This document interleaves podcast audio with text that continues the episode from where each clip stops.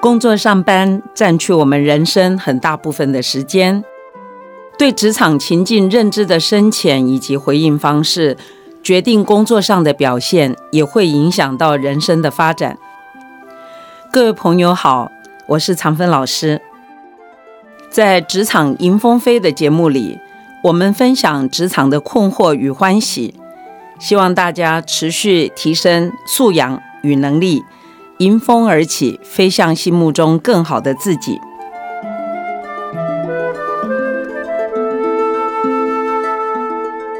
踏入职场几年后，上班族开始面临升迁加薪的机会，肯定是很兴奋，心向往之。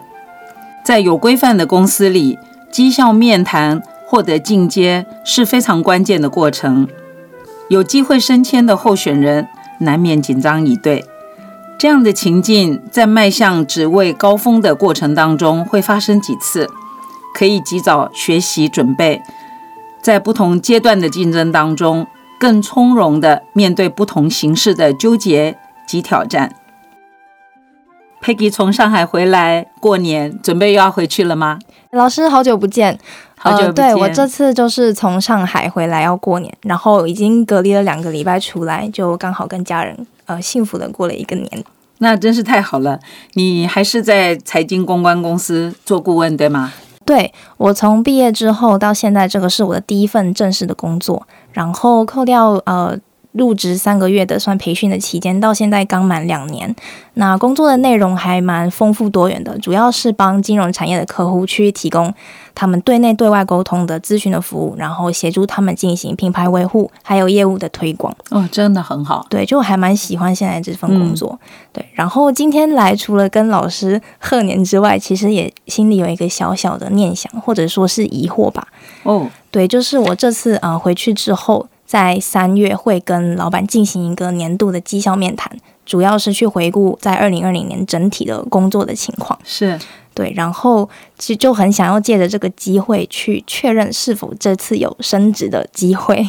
那是很好的事情啊！面谈是三月中吗？对的，我们嗯外商公司，然后一般都是在每年初三月的时候去进行人事升迁的确认，还有发放绩效的奖金。那太好了，嗯。你是要升迁的候选人之一，所以现在是等待公布前的紧张。对，就心里还蛮忐忑不安的。这个很正常，有把握吗？其实还是有一点把握，对自己工作的能力觉得还算有自信。嗯，就是既期待又怕受伤害，是吗？这个心情其实非常理解。嗯，长风老师为你祝福，一定会成功的。谢谢老师。对，你们在这个时间点做年度考核。听起来像一个欧系的外商公司，国际的机构升迁跟奖金的发放时间，通常都是随着总部所属的国家他们的财政年度。其实我知道的就大概是两个体系。以美国公司来说，他们是用 calendar year，就是每一年一月一号到十二月三十一号当做一个节点。所以呢，人事变动啊，年度预算啊，发放奖金都是在每一年年底，就大概圣诞节前。对对，但是欧洲欧系的呢，许多都是跨年制，也就是每年是四月一号开始到隔一年的三月三月底。所以你现在说的这些异动啊、预算啊、奖金啊，大概就是三四月，所有的人都忙得不得了。嗯，我想你们是这个系统，还有就是那个猎人头公司。每一年春天尾巴的时候都忙得不得了，因为欧系的人在等着自己有没有被升迁。如果没有被升迁，大概就要开始找工作。那美系的人不是在 Christmas 就知道自己有没有脱颖而出吗？也是想转工作，所以刚踏出校门的新鲜人又加入这个战局，所以年轻人在春末夏初都是忙成一团乱。当然，这个最苦恼的其实就是各个机构的老板啦，嗯，他们都怕那好的人才都跑掉啦。是啊，跳槽，还有给了奖金还跑掉，那真是非常的困难。是给少了还要生气，也要跑掉。所以这个每一年呢，真正来说呢，菜鸟也不要经常怪主管，因为主管的困扰真是比你们菜鸟多很多很多。嗯，所以。春末夏初，我以前当主管的时候，就很害怕这个人才青黄不接的挑战，真的会把人给急死。那这样说来，好像我还可以期待在三月的时候，会不会有猎人头来你不是？等着要升官吗？但可也借这个机会去了解一下自己值多少斤两。啊，是是是，老师，那回到刚才的困惑，就是对于这次升迁的面谈，其实还是有一点忐忑，因为之前其实从来没有类似的经验。嗯那就想要去呃，从老师的角度来看看，我可以如何去更好的准备，然后把握住这个可能的升迁的机会呢？嗯，这个是确实很关键哦。嗯第一次的经验比较紧张，对，一般来说呢，工作没几年就会遇到真正的竞争，其中呢，升迁就是最典型的检验你是否能够接受这个挑战，也很现实的，可能影响你第一次想到要转职或者停在这个公司的时间点。其实当主管的、一般都是很清楚的，看着你刚刚好像逐渐上手，可是你呢，实质的自信心有时候推得太高，嗯你就想跑了。所以当主管呢，很怕你觉得薪水太少，嗯那么可不可以升职？你还会不会去偷看一下外面的机会等等？嗯，所以心里这些念头，其实主管也都是过来人，也都很正常。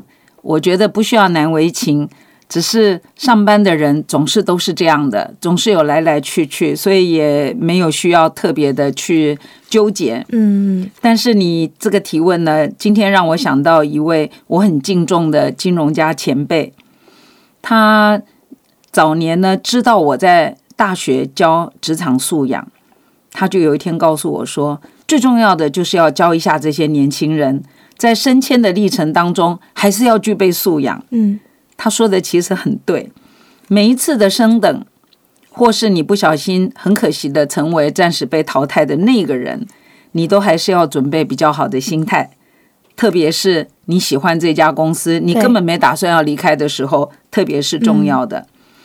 那为什么被淘汰还要装作没事呢？这不是违背人性吗？啊，应是该会很难过吧？对对对，那我这位前辈就告诉我说，暂时落选的这个人是最要注意自己的风度。我这位前辈管理的经验很丰富，他说呢，竞争都是有输有赢的，嗯赢的不一定是最完美，只是那个机构当时需要一个这样的人来升迁，面对这个当下的情境。嗯换句话说，暂时没有赢的，也不是说没有优点。所以这个观念我们要放进来，在看待升迁的时候。那么面对这么不舒服的情境，其实下一次就是你升迁机会的基础分数。意思是说，如果你在一个不舒服的情境之下，因为你暂时没有升迁嘛，那么你现在所有的风度、所有的处理、所有跟同仁的互动，这不是讲风凉话，真是这样的。所有现在的表现，就是你下一次升迁就从今天开始打分数。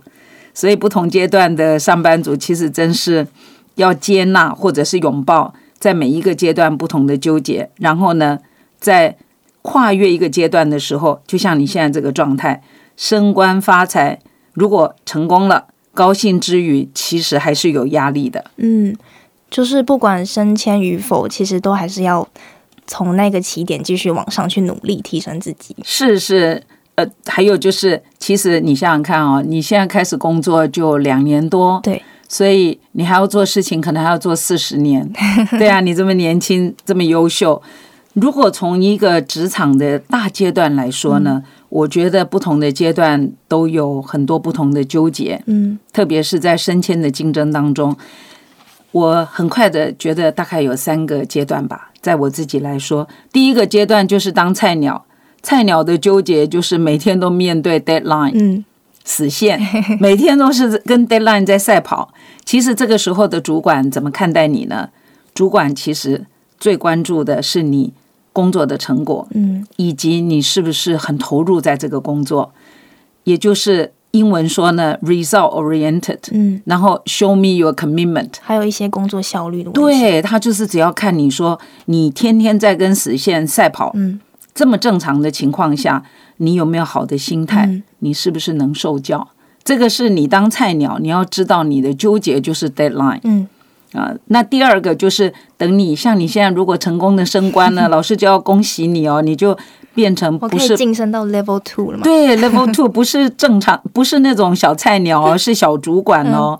其实小主管也有很多痛苦的，嗯因为呢，你已经有一定的成就，所以你升迁了，老板就要开始看一看说你的任务是做得很好，他开始要把你拉进来一起负责任。什么责任呢？P N L，就是说你要开始关注我们做了一大堆事情，公司赚不赚钱。嗯你做小菜鸟的时候，不用去想公司赚不赚钱，你做小主管就要开始想每一件事是不是可以给公司带来财务上的获利。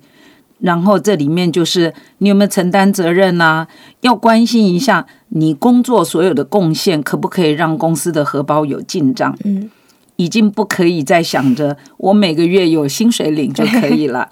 所以呢，手鸟这个纠结就很惨了，嗯就是你要负责公司的盈亏。也许你负一点点责任，也许你负很大的责任，嗯但是你再也不能说我做事情不用管公司会不会赚钱。对，所以当主管呢，现在先恭喜你，一定会成功。但是那个时候的日子，说实在是很辛苦的。那如果做到老鸟，就是很有经验的，那老师已经做完这一部分了。那个就是 people stress，意思是什么呢？其实大家都很羡慕，一直升官，一直升官，就做到很高的主管。你不要羡慕哎，因为坐到那个位置啊，高兴太早了。坐到那个位置，大大老板就是公司里最高的这个决策者，嗯对我们这些所谓的一级主管，他看的哦，不会再去管我会不会做事啊，因为我一定很会做事嘛，所以我爬到这里。他们真的要检讨我的事，你能不能带人，你能不能做别人的典范，嗯，还有呢，他叫你去砍人，你能不能处理？哦，所以那个时候，说实在，做到一级一级的主管，有可能完全在做的就是人的问题。嗯也是伴君如伴虎，因为你跟大老板就最贴近，所以这个大主管的日子是我们很难想象的。嗯小菜鸟不能想象，手鸟也不能想象，所以很复杂很烦。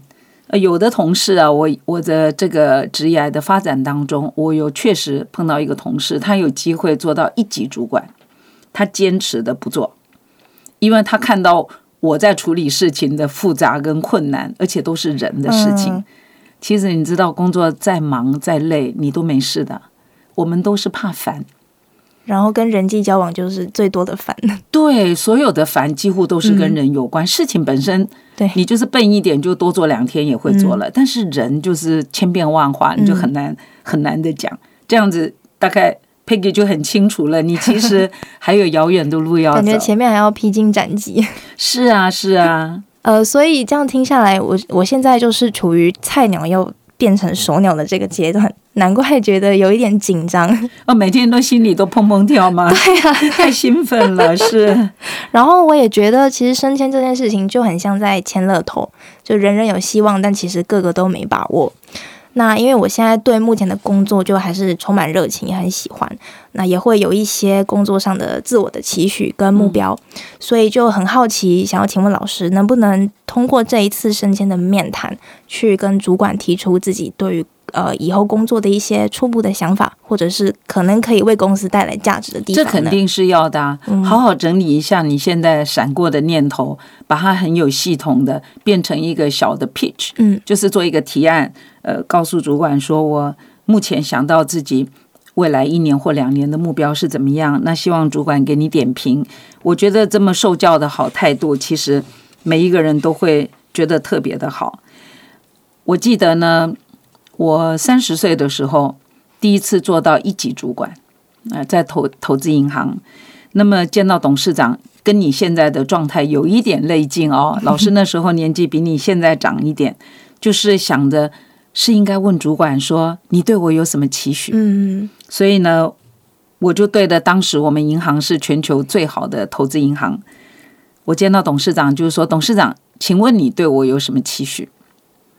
结果我们董事长没怎么理我，我就想，怎么会这样呢？嗯结果他拿了一杯香槟酒转回来跟我说：“你刚刚是问我对你有什么期许吗？答案是没有任何期许。我天哪，好意外的答案哦。好意外！我心里想，你们是不是听错了？还是我刚刚怎么讲的？我们董事长就说了这样的一段话，改变了我的一生。因为我们这家银行，它后来被汇丰银行收购，可是，在当时就是历史最悠久的一个金融机构。董事长就告诉我说：“你知道吗？我们机构是在每一代的同事，他们所有整体的表现，就成为我们在那个时期我们公司成功或者不太成功的决策点。他说呢，你不要问我对你有什么期许，因为你对你自己有什么期许，你可不可以成为一个更好的你？如果你能够这么想，而且你让你同时间的同事都想的跟你一样，他说我就坐收渔翁之利。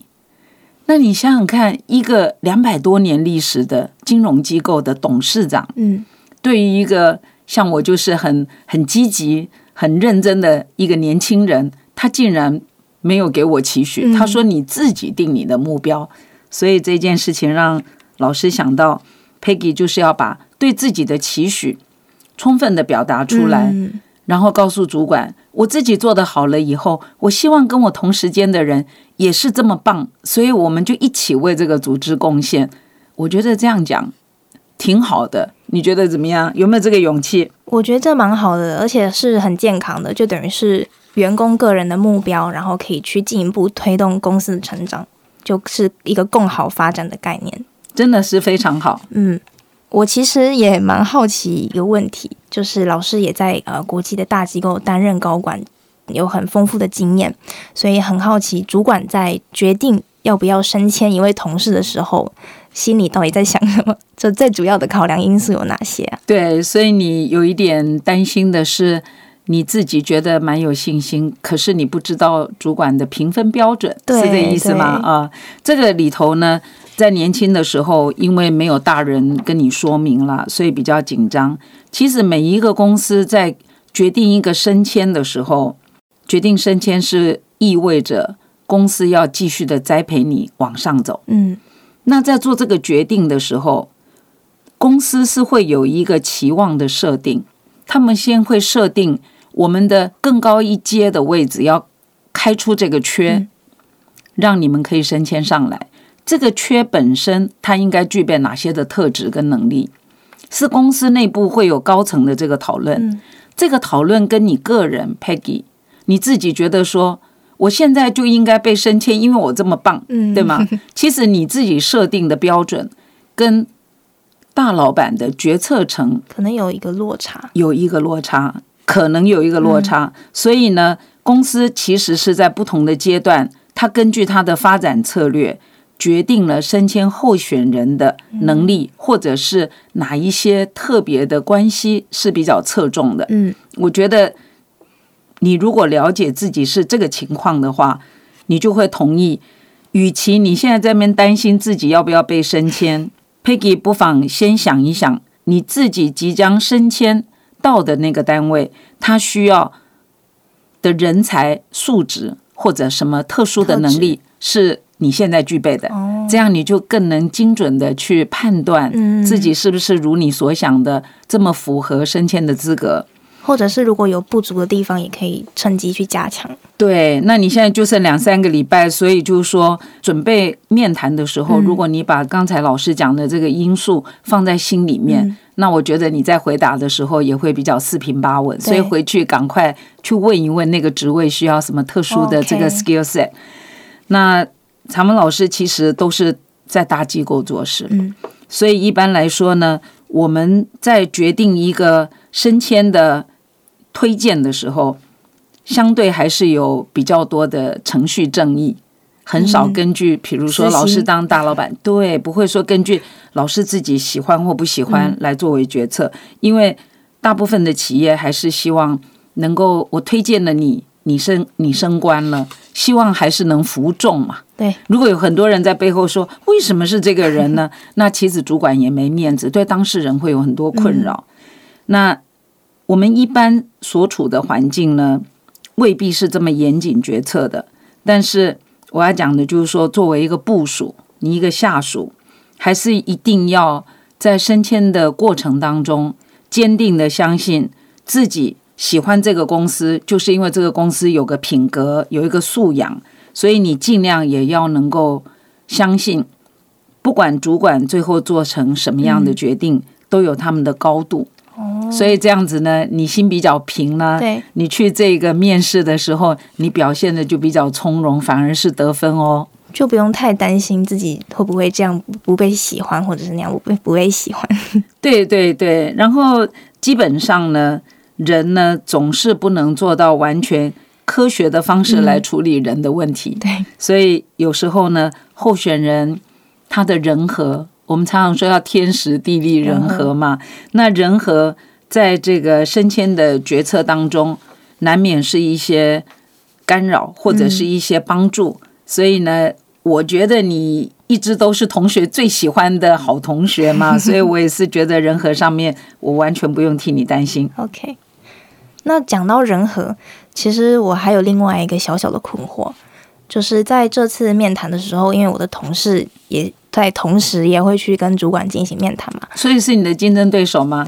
嗯，也不算竞争对手，但是我就在担心，如果今天我跟他是平级，但是我最后有获得 promotion，然后那个同事跟我感情也不错，平常也蛮有蛮多协作的机会，结果他没有得到升迁，那我自己会觉得好像有一点尴尬，或者是好像不好意思，那会不会影响以后我们协作或者是共事的同事的情谊？Peggy 这个问题问的很棒哎，你这个问题已经有小主管的高度，真的，老师听了很高兴。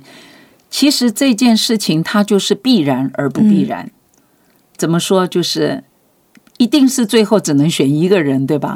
所以总有人是暂时没有得到这个机会。那你是他，你也会尴尬，对，会有一点。那你你是升官的那个人，你也会尴尬。我想起来，我三十多岁。第一次做总经理是在国际投行服务，我第一次处理这个人事升迁就非常有挑战。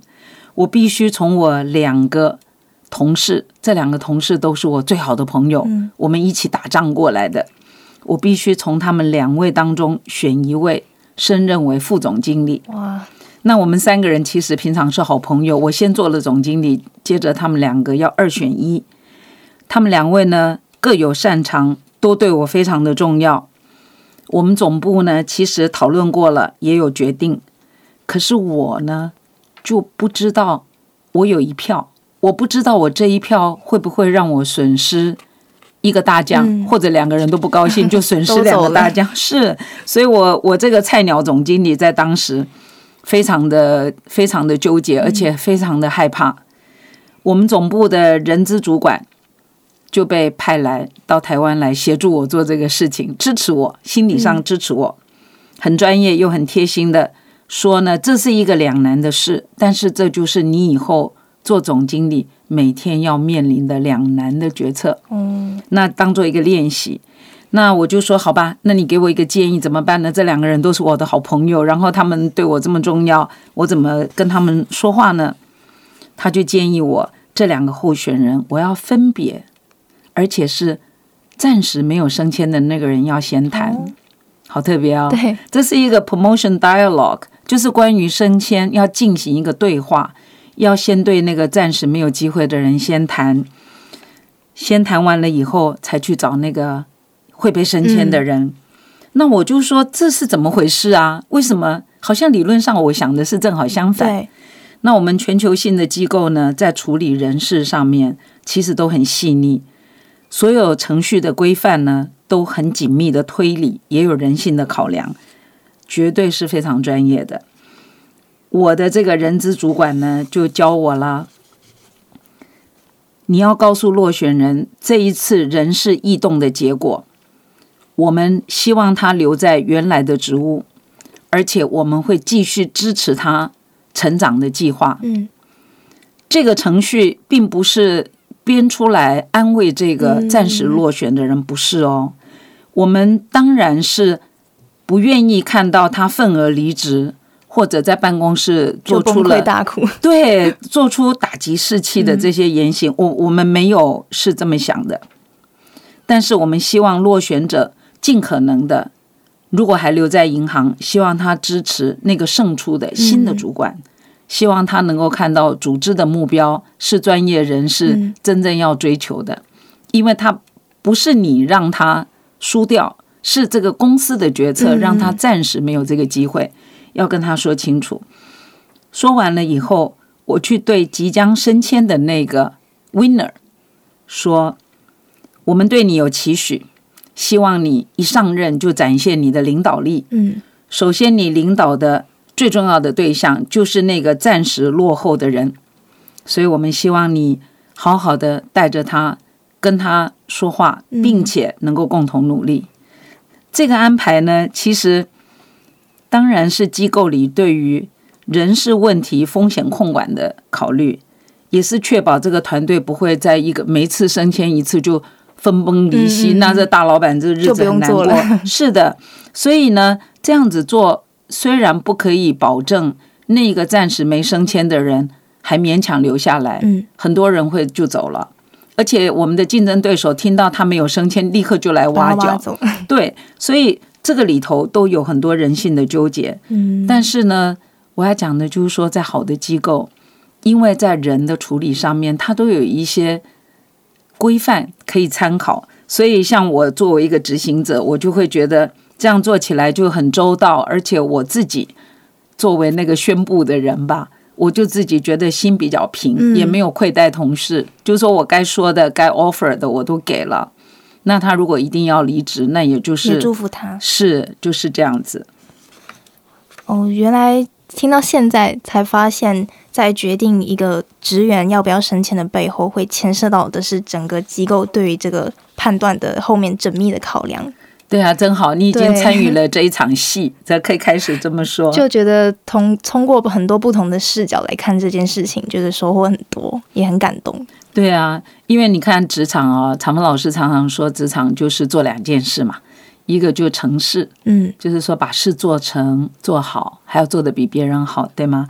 那为人就是说，我们总是处理人的时候，都要超过自己目前的水平，要用更高的水平来要求自己，尽可能那样的去呈现。那这个今天这个 Peggy 这个谈话哦，提问又好，而且是充满未来希望的话题。我预祝你绩效的面谈一定成功，第一时间一定通知老师。好啊，如果有好的结果，我一定就第一个打电话告诉老师，感谢老师。